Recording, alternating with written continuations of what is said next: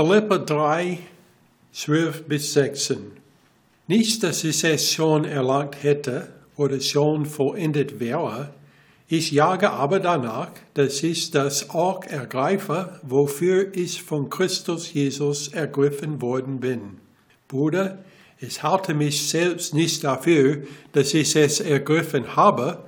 Eines aber tue ich, ich vergesse, was da hinten ist und strecke mich aus nach dem, was vor mir liegt und jage auf das Ziel zu, den Kampfpreis der himmlischen Berufung Gottes in Christus Jesus.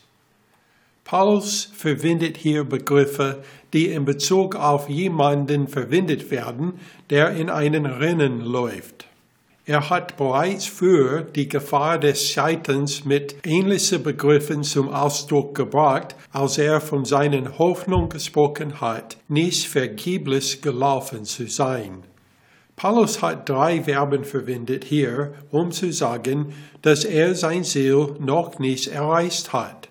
Erstens, er sagt nicht, dass ich es schon erlangt hätte. Das heißt, er ist noch nicht gleichformig mit Jesus in seiner Auferstehung aus den Toten gewesen. Philippa 3, 10 bis 11. Er sagt, um ihn zu erkennen und die Kraft seiner Auferstehung und die Gemeinschaft seiner Leiden, indem ich seinem Tod gleichförmig werde, damit ich zur Auferstehung aus den Toten gelange. Das zweite Verb, nicht, dass ich schon vollendet wäre. Das heißt, er hatte noch nicht die vollkommene Erkenntnis, die er eines Tages haben würde, wenn er Christus vom Angesicht zu Angesicht sieht. Das erinnert uns an 1. Korinther 13 und Vers 12, wo es steht, denn wir sehen jetzt mittels eines Spiegels wie im Rätsel, dann aber vom Angesicht zu Angesicht. Jetzt erkenne ich stückweise, dann aber werde ich erkennen, gleich wie ich erkannt bin. Das dritte Verb, nicht, dass ich es ergriffen habe. Das heißt, er hat die Ziel in den Rennen, zu dem Jesus Christus ihn berufen hatte, noch nicht erreicht.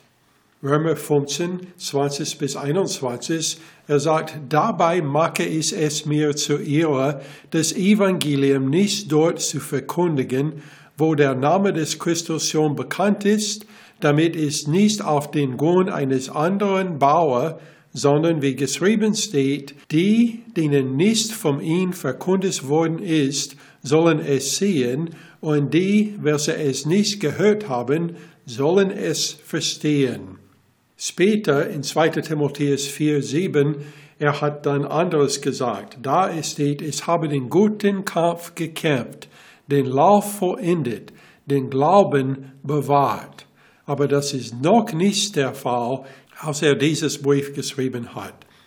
Da Paulus das Ziel noch nicht erreicht hatte, hat es keinen Sinn gemacht, zurückzublicken, wo er gewesen war. Er ist mit festem Blick auf den Kampfpreis nur vorwärts gegangen. Was war mit dem Kampfpreis der himmlischen Berufung gemeint? In jenen Tagen wurde der Sieger des Rennens zu dem Ort gerufen, an dem der Präsident der Spiele saß, um den Kampfpreis zu erhalten. Paulus hat das mit der himmlischen Berufung Gottes verglichen, wenn er seine Erlöser vom Angesicht zu Angesicht sehen würde.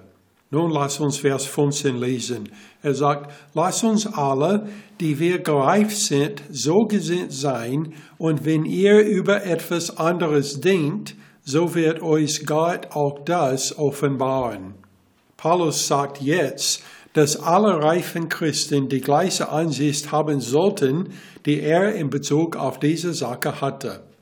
Wenn aber jemand dieses Ebene der Verständnis noch nicht erreicht hätte, hat er keinen Grund zur Sorge gegeben, da Gott sie zum gleichen Verständnis bringen würde.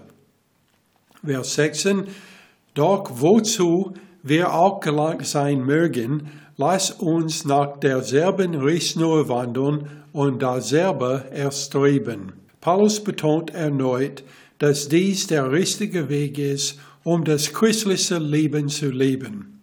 Das Ziel für alle Gläubigen ist dasselbe.